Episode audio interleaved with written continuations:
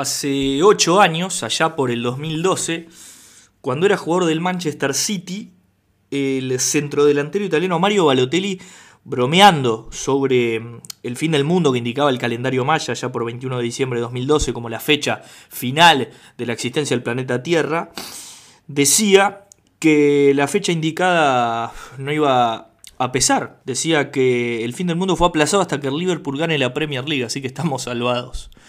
Podemos decir que estuvo cerca.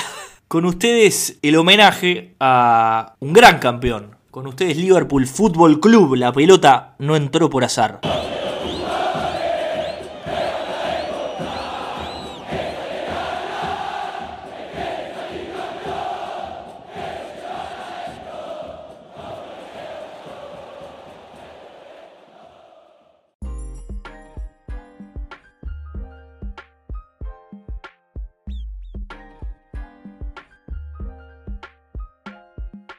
Bienvenidos a Señores Dejo Todo en este capítulo especial. Todos los capítulos sin duda son especiales, pero no todos conmemoran a un Nobel campeón, a un flamante campeón como es el Liverpool, como es eh, en este momento el elenco Red, los Reds que, que se coronaron campeones hace poquito poquito en un campeonato que sigue andando. Le restan cinco fechas en el momento que estamos grabando esto, pero que se merece desde ya empezar a hablar de, de los merecimientos, del laburo previo, de el campeonato, de las figuras, del entrenador y de todas las cositas que tenemos para contarles hoy. Ni que hablar que al futbolero cuando un equipo como el Liverpool se puede coronar campeón, me parece que en general cae bien. Me parece que el Liverpool es uno de esos equipos históricos, un equipo con una hinchada muy importante, un equipo de gestas y un equipo con, con un simbolismo muy fuerte. Es, un equipo símbolo de una ciudad, eh, es un equipo que, que maridó excelentemente con, con el entrenador actual, por ejemplo un equipo que ha hecho culto al, sacrificio,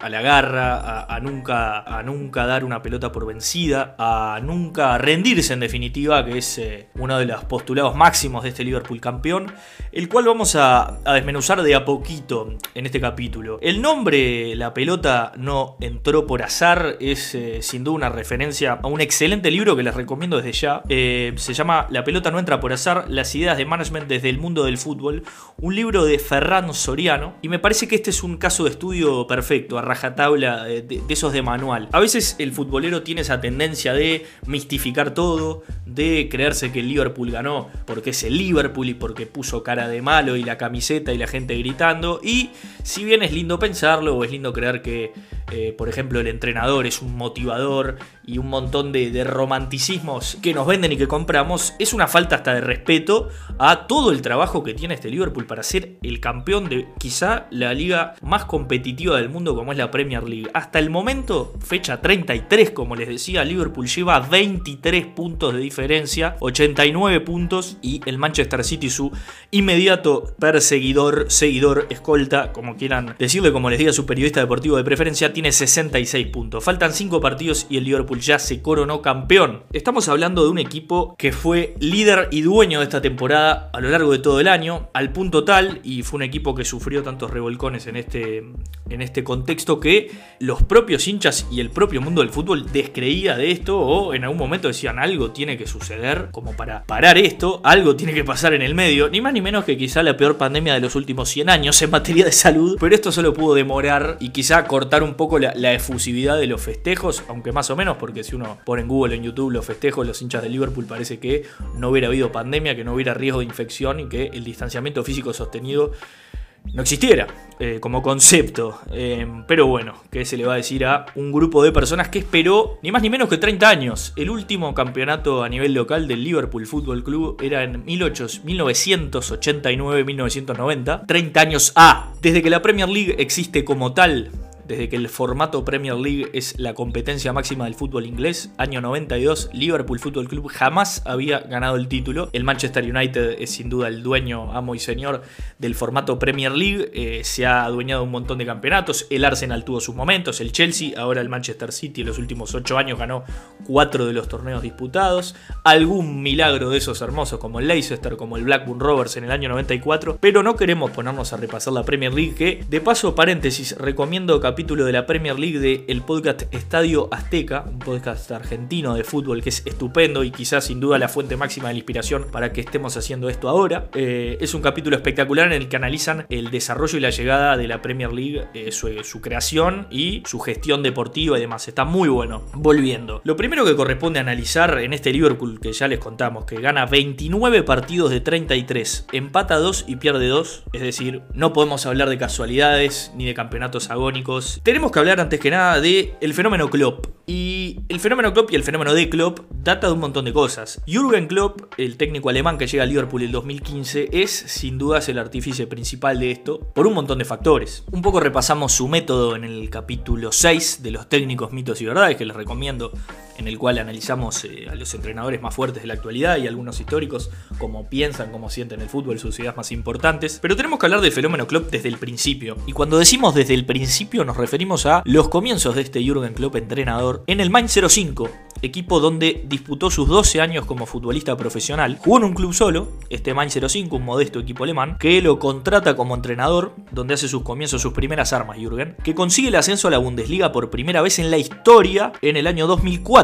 Jürgen Klopp sabía que no iba a ser fácil mantenerse en esa categoría, pero lo consigue. Esto ya empieza a hablarnos de un entrenador especial, de un entrenador de gestas, de un entrenador de, grandes eh, logros y de grandes batallas. Por supuesto que no es lo mismo un ascenso que todo lo que vino después, pero por algo se empieza, ¿no? A partir de esto, eh, las dudas de Jürgen sobre la fuerza del plantel y la convicción para poder sostener esta permanencia en la primera división en la Bundesliga, que es una liga que si bien si ven para atrás hace 8 años que la gana el Bayern Múnich, y eso también tiene que ver con nuestro queridísimo Jürgen Klopp, es una liga competitiva, pareja, se juega al fútbol fuerte, se juega bien, fuera de que ahora la estamos denostando un poco porque es lo único que había para ver, y, ya agarramos un poco el final, es una liga competitiva y muy difícil, y de una gran escuela para muchos de los mejores futbolistas, ¿no? Jürgen Klopp cuenta que estando en Mainz decidimos hacer parte de una pretemporada en una isla de Suecia, de las que no recuerdo el nombre. Lo que nunca olvidarán mis jugadores es que tuvieron que hacer ejercicios de supervivencia para poder comer, contaba nuestro excéntrico entrenador. Cuando llegaron a esta isla, vieron que solamente había carpas para dormir, ni comida ni agua. Pensaron que era un chiste, lógicamente, pero Jürgen les dijo que no. Les pidió que se vivan en grupos, que se suban a canoas, que se pongan a pescar para conseguir el alimento. Después otro de los grupos tenía que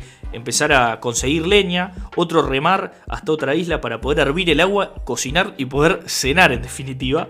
Para colmo decían que el clima no ayudaba, era una isla donde llovía muchísimo y el poco ratito que salía el sol se tenía que enfrentar a los mosquitos. Lo recuerdan todos los futbolistas como uno de los cuentos más extravagantes. Es sin duda una, una bilardeada muy extravagante y que hace a este enorme Jürgen Klopp uno de los entrenadores comparadores eh, de esos que todos quieren. Fuera de su, su histrionismo, de su forma intensa de vivir los partidos como entrenador, fuera de de la simpatía que, hasta podríamos decir que eh, llama la atención viniendo de alguien alemán. Esperamos otro tipo de comportamiento de alguien alemán. Jürgen decía que no entiende cómo la gente puede vivir en esos sitios, que su asistente técnico le decía que estaba loco por pensar en ese tipo de acciones, pero el grupo entendió lo que para él era la metáfora. Si querían hacer una buena temporada con el Mainz en la Bundesliga, nadie les iba a regalar nada y tenían que encontrar soluciones a los problemas. Se volvieron a casa, dice, creyéndonos corazón valiente, la película de Mel Gibson. Sería lindo imaginarse a Jürgen con la cara otro dato de color es eh, que el Mufa de Fernando Niembro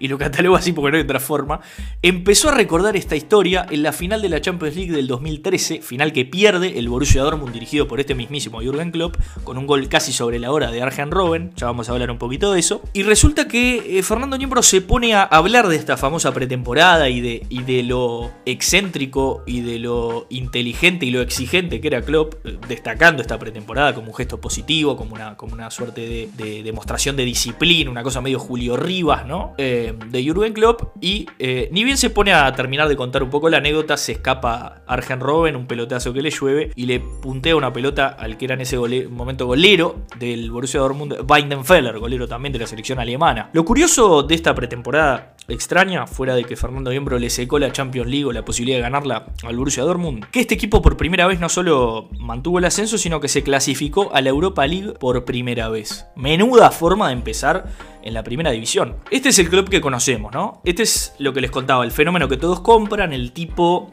eh, que cuesta no querer, ese, ese loco lindo que también hace poco le preguntaban sobre la seguridad de los espectadores en los partidos en el marco de la pandemia, porque Liverpool jugó ante Atlético Madrid y él decía que eso era cuestión de los científicos, que yo solo soy un, muchacho con gorra de béisbol y barba mal afeitada. Y esa cosa como simpática poniéndose más del lado de la gente. Pero nos olvidamos, y es hasta injusto nuevamente, hablar de un club que eh, constantemente sube niveles y aumenta los desafíos y los va subiendo y los va subiendo. Y parece que estuviera jugando al fútbol manager o una carrera de, esas de, de, FIFA, ¿no? En la que va creciendo y superando constantemente desafíos. Porque después de esta gesta, asumen como entrenador en el año 2008 en el Borussia Dortmund, donde realmente se dio a conocer el Jürgen Klopp que hoy todos conocemos. Esa creo que es la imagen que tiene el mundo del fútbol de Jürgen Klopp y esa es la que después lo lleva a dirigir al Liverpool. Este Jürgen Klopp en 2008 asume y es bicampeón de la Bundesliga que es probablemente de las ligas competitivas la más despareja. Eh, la Serie A ahora está un poco más, está un poco monótona también, pero en la Serie A hay un montón de equipos que le podrían eventualmente robar el campeonato a la Juventus. Es raro pensar en otro equipo que no sea el Bayern Múnich en la actualidad en el fútbol alemán, pero Jürgen logra a través de un esfuerzo enorme de armar un plantel estupendo y que si lo empezamos a repasar todos son jugadores destacadísimos. En el 2010 y 2011 y después 2011 y 2012 logra con el eh, Borussia Dortmund un bicampeonato, cosa que reitero, si es raro que un equipo que no salga Bayern salga campeón, imagínense ganarla dos veces seguidas. Este mismo equipo, sostenido en el tiempo, el equipo de Marco Royce, el equipo de Mario Götze, en homenaje a nuestro querido Rodrigo Romano, el equipo de Ilkay Gundogan, el equipo de Lars Bender, el equipo de Matt Hummels, el equipo de Nikola Subotic, el equipo de Robert Lewandowski, que quizá muchos de los jugadores que hoy les estoy contando terminaron después en el Bayern Múnich, que se termina nutriendo de lo mejor del fútbol alemán, y quizá eso, eh, entre otras cosas, hace que la liga se despareja, ¿no? Pero, en definitiva, ese gran equipo llega a la final en eh, Wembley, en el mítico Wembley, y Jürgen Klopp tiene uno de sus primeros revolcones fuertes que todos recordamos, que es esa derrota 2 a 1 en la final, casi sobre la hora con un gol de Arjen Robben, que le da al Bayern Múnich eh, la Champions League del año 2013 y deja segundo a un Borussia Dortmund que iba por todo, venía creciendo, creciendo, y ese es un primer revolcón que se lleva a Jürgen. Jürgen asume en el 2015, un par de años después, en el Liverpool Football Club como entrenador. Se encuentran dos almas en pena, si se quiere decir. Este romanticismo, ¿por qué? Por lo siguiente, en el 2015 Liverpool, eh, recordemos, vayamos para atrás, Liverpool venía de perder un campeonato increíble en el 2015 2013-2014, aquella Premier League en la que Suárez hizo ni más ni menos que 31 goles, eh, una Premier repleta de polémicas, en la que tenía todo para ganar y en las últimas tres fechas no gana, aquel partido 3 a 3 contra el Crystal Palace, recordarán, en el que Steven Gerrard se resbala y pierde una pelota increíble. De una forma increíble pierde ese campeonato el Liverpool. Ese Liverpool va a buscar a ese Jurgen Klopp que venía, si bien eh, muy fuerte, si bien venía como un entrenador respetado, como un entrenador de procesos, había estado 7 años en el Borussia Dortmund, lo había transformado en una potencia europea. Es cierto que eh, venía con el corazón un poco dolido de esa Champions que no se le dio. Y se encuentran dos almas en pena que están prontas para empezar a, a soñar. Nuevamente, lo hablamos en el capítulo de Jordan, eh, lo hablamos también en, ese es el capítulo 5, lo hablamos un poco en el capítulo 6. Los proyectos de los grandes equipos son todas construcciones que se elaboran a lo largo del tiempo. Es muy difícil, no es imposible, no hay reglas en el fútbol, pero es muy difícil pensar en equipos con este nivel, no solo campeones, con este nivel de dominancia, con este nivel de imposición como lo tuvo Liverpool, que cinco fechas antes y con solo dos derrotas ya es campeón y que ya la fecha 12 o 13 estamos hablando de un dueño absoluto que fue invicto por no sé cuántos partidos, es muy difícil pensar que un equipo de esos se hace de la noche a la mañana. Liverpool, como tal, sufrió varios coscorrones. Liverpool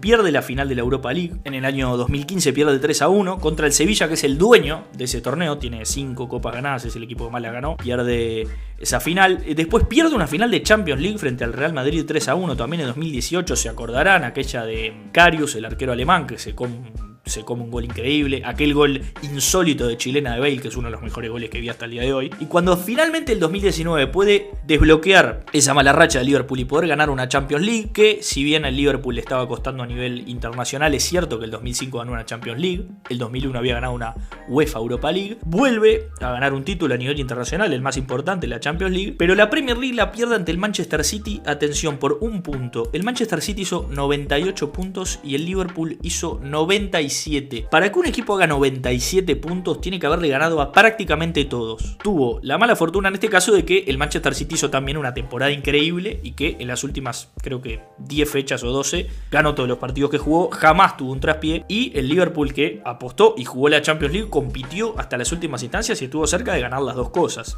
La realidad es que en cualquier otra circunstancia un equipo con 97 puntos debería o suele ser campeón de, un campeonato largo. Solo en este caso y solo al Liverpool parecía que le sucedían estas cosas. Pero nuevamente lo que les decía, ningún equipo se hace de la noche a la mañana. Todos estos eh, golpes del principio o esas veces que parecía que Liverpool iba a estar ahí y que se les era esquivo, eran veces en las que Klopp se iba acercando, iba aprendiendo, iba estudiando, los jugadores iban entendiendo su mensaje, la forma de jugar y nuevamente hablar de Klopp como el motivador está bueno hablar de Klopp como el dueño de esas pretemporadas extravagantes está buenísimo, pero nuevamente creo que es hasta irrespetuoso quedarnos en que Jurgen Klopp es únicamente eso, cuando es un tipo que ve cosas donde nadie las ve, es un tipo que tiene un ojo quirúrgico para la selección de jugadores, se notó en Borussia Dortmund y se vuelve a notar en el Liverpool, ahora también lo vamos a desarrollar, cuando hablemos en definitiva de los futbolistas del Liverpool, que también son en definitiva los dueños de este festejo, pero para que se, para que se lo tomen en cuenta, el Borussia Dortmund, en el que Klopp trabajó del año 2008-2015, en el que sacó dos campeonatos en el que lograron vender jugadores a, los mejores precios, a, los grandes equipos del mundo,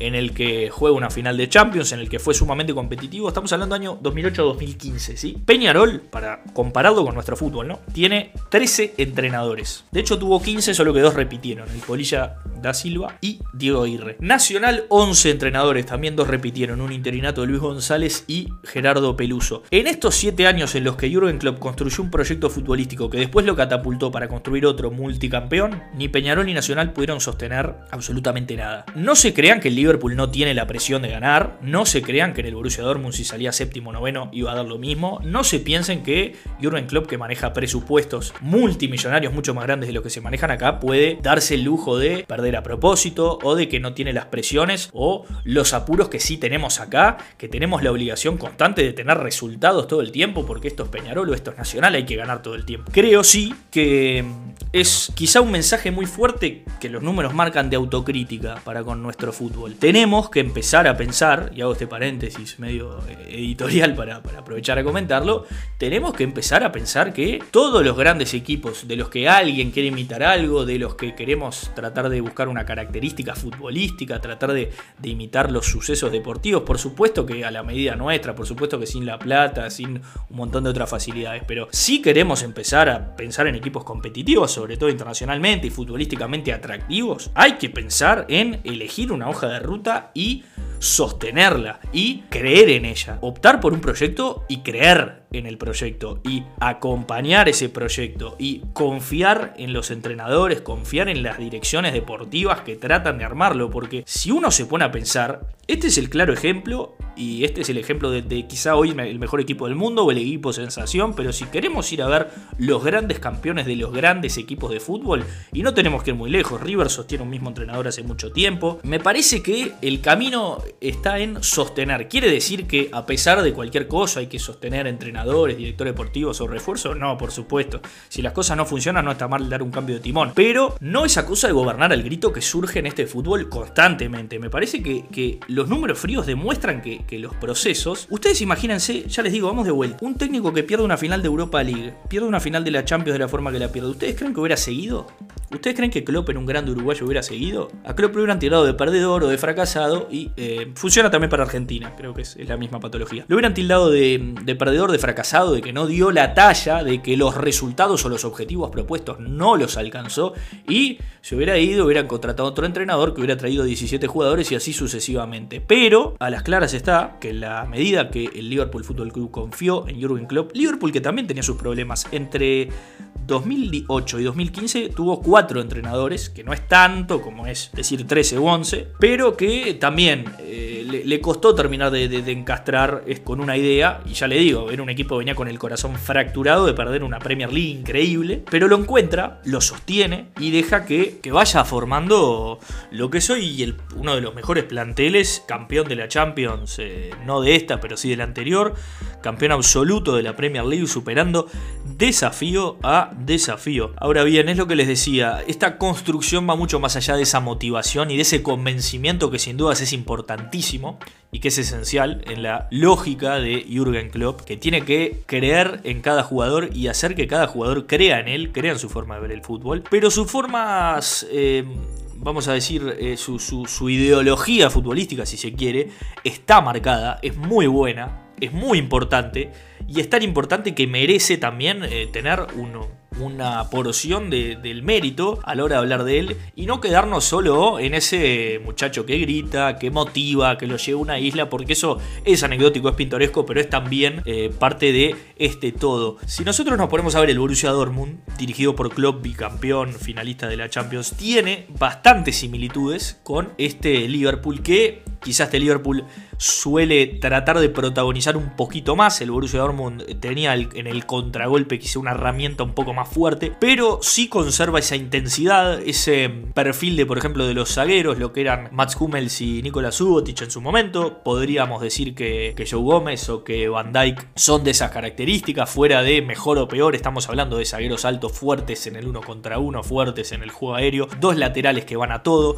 jugadores por la banda que pelean hasta la pelota y son encaradores como es Royce, como es en el Liverpool Mané o Mo Salah que desde las bandas van a veces desbordando o a veces hacia el centro a buscar el gol. Quizá encontramos la diferencia más fuerte en lo que era el 9. Eh, no hay un Lewandowski en el Liverpool quizá, o quien haga las veces de Lewandowski. Creo que Firmino, en Firmino Jurgen Klopp vio condiciones diferentes o vio otra forma más particular, un 9 no natural, sino un 9 que llega al área. También vamos a hablar un poquito de él.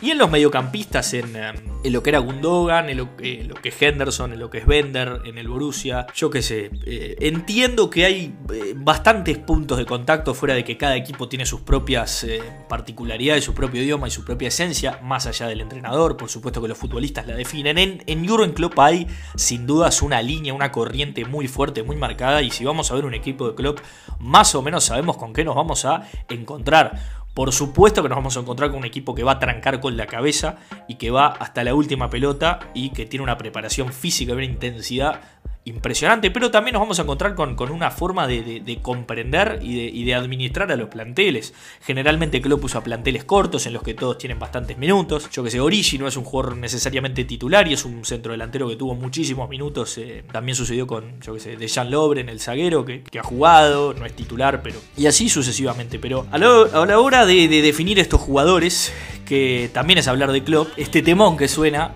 es eh, Kevin Murphy, un, hincha de Liverpool con una cara de inglés, con una cara preciosa, parece parecido a Ringo Starr, que compuso esta pieza, parece sencilla, pero que eh, se hizo muy popular en la hinchada de Liverpool y que define, entre otras cosas, al, tridente ofensivo. Eh, empezamos por el senegalés, el senegalés Sadio Mané. Sadio Mané es un jugador picante, es un jugador de uno contra uno, es un jugador desnivelante, es un jugador que agarra la pelota y encara un jugador de esos que uno quiere en un partido de Copa Libertadores en el que tiene que hacerle un gol al equipo visitante que te pone dos líneas de nueve jugadores, incluido el utilero, el chofer del ómnibus, el kinesiólogo y al negro Tito, si se lo quiere.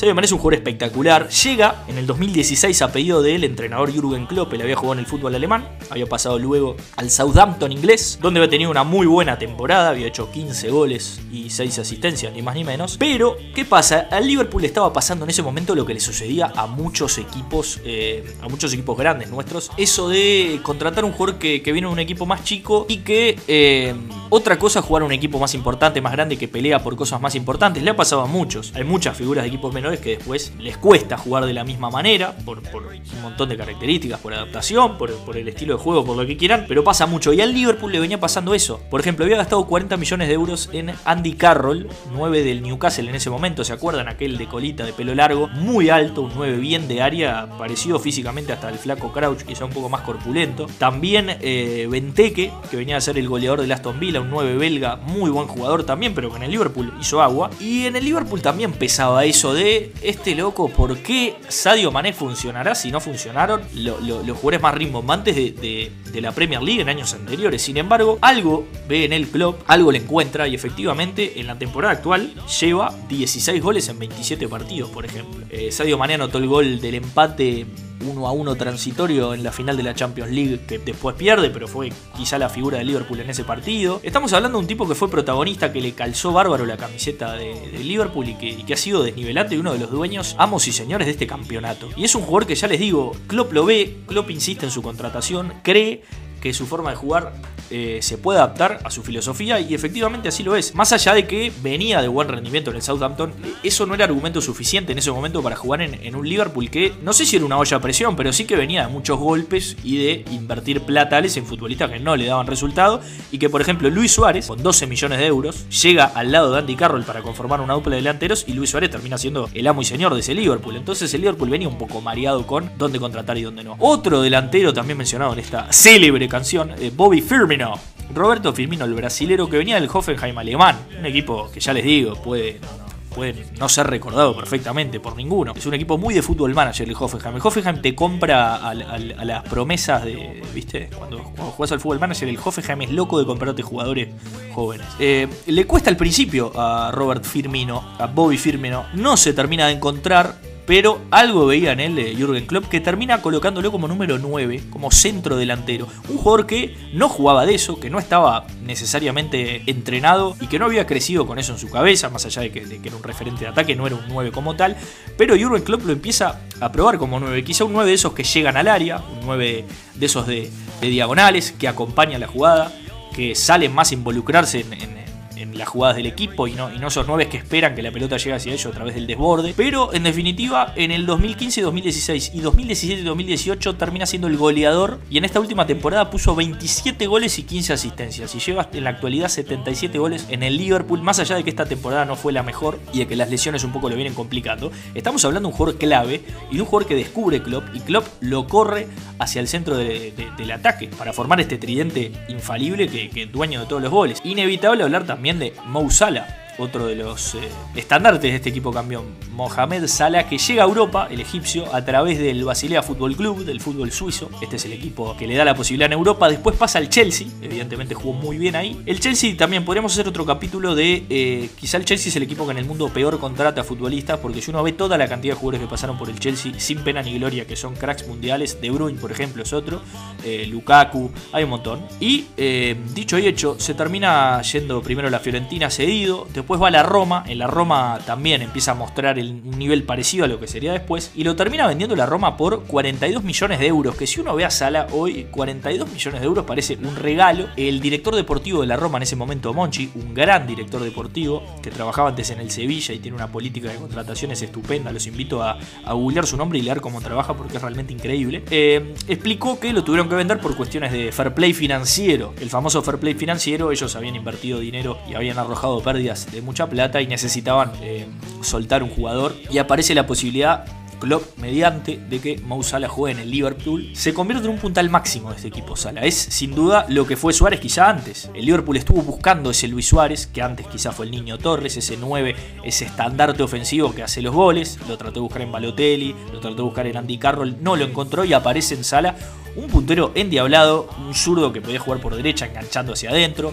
o jugar por izquierda buscando un desborde, un tiro cruzado. Realmente una máquina absoluta de hacer goles que también tiene en este campeonato su dosis de revancha personal, si se quiere, y la viene teniendo. Tuvo una revancha personal doble, lo que se dice, porque tuvo un golpe doble casi que de película. ¿Se acuerdan que en la final que le gana al Real Madrid, Mo se lesiona, lo lesiona a Sergio Ramos, eh, lo que hace que llegue justito el Mundial de Rusia 2018 y que, por ejemplo, eh, no juegue contra Uruguay. En la Champions League que gana Liverpool, él no juega la semifinal, de ahí esa remera gloriosa Never Give Up, porque él ve el partido de vuelta de las semifinales, ese glorioso 4 a 0 en Anfield Road en el que da vuelta la serie frente a Barcelona, lo ve desde las gradas. Finalmente en esa final, Mohamed Salah logra marcar el primer gol contra el Tottenham de penal para que Liverpool gane la Champions League y hoy se corona con 17 goles en 27 partidos en esta Premier League, un animalito que logra ganar este campeonato que el Liverpool venía buscando y del cual se merecía por supuesto ser uno de los protagonistas más importantes. Ni que hablar, podríamos hablar de, todos los futbolistas, en el mediocampo tiene un jugador como Jordan Henderson, que es un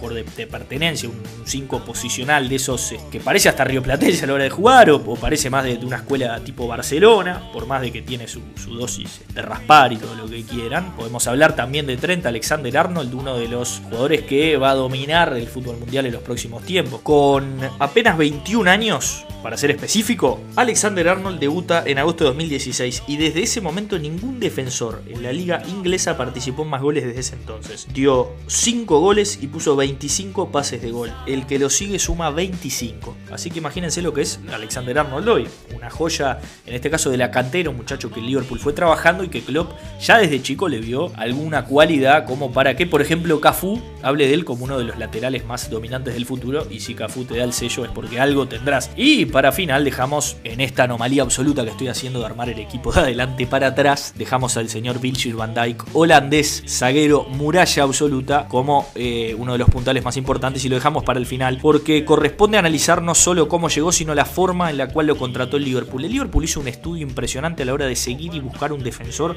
que le garantizara la mayor solidez defensiva posible. Hizo un estudio con todo su equipo de scouting, a través de club también, para que el 27 de diciembre de 2017 Van Dijk llegara por 75 millones de libras al Liverpool. Un fichaje cuestionado por todo el mundo. Hablaban de un despilfarro de plata, cómo se puede gastar ese dinero en un defensor. Con todos los hechos y los análisis en la mano, y con el diario del lunes, por supuesto, estamos hablando de quizá un fichaje bastante barato para lo que le da al Liverpool este muchacho, porque en términos de costo-beneficio para lo que ha rendido, un zaguero que fue considerado seriamente para ser el balón de oro el último año, cosa que es eh, en, la, dinámica Messi-Ronaldo es muy difícil de pensar, es un jugador bastante barato para lo que se pagó. A modo de ejemplo, y esto pesa mucho a la hora de que el Liverpool fijara sus ojos en él, el diario Lea a mediados de 2019 elaboró un estudio mediante el cual determina que en los últimos 64 partidos que había jugado ese momento, ningún jugador le había podido ganar un uno contra uno a Virgil van Dijk. Esto lo estudió el Liverpool a la hora de contratarlo y determinó que era el jugador que más efectividad tenía en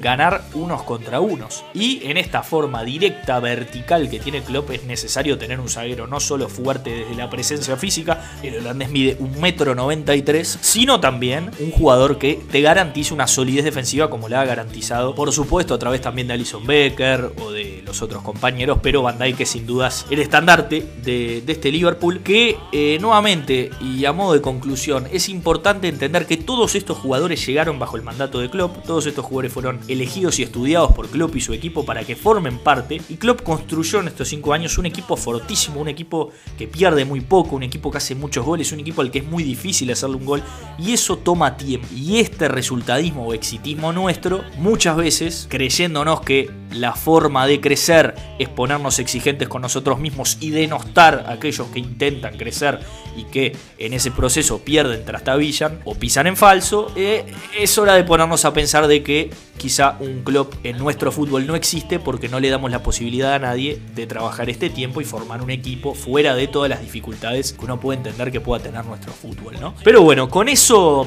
dejamos este, este análisis del Liverpool campeón. Nos detallamos muy poco en lo que fue el pormenor de los partidos del campeonato, porque la idea de este análisis era un poco eh, trabajar en el proceso que hay detrás de este Liverpool campeón que lo llevó a ser el equipo que es, que es el actual, por lo menos campeón de Europa y hoy un campeón contundente de la Premier es poco, cinco fechas antes, ya festejan, ya tiran cohetes y juegan los partidos ya con los suplentes. Así que hasta acá llegó nuestro amor, hasta acá llegó nuestro homenaje a este Liverpool campeón, esperemos lo hayan podido disfrutar tanto como lo disfruté yo.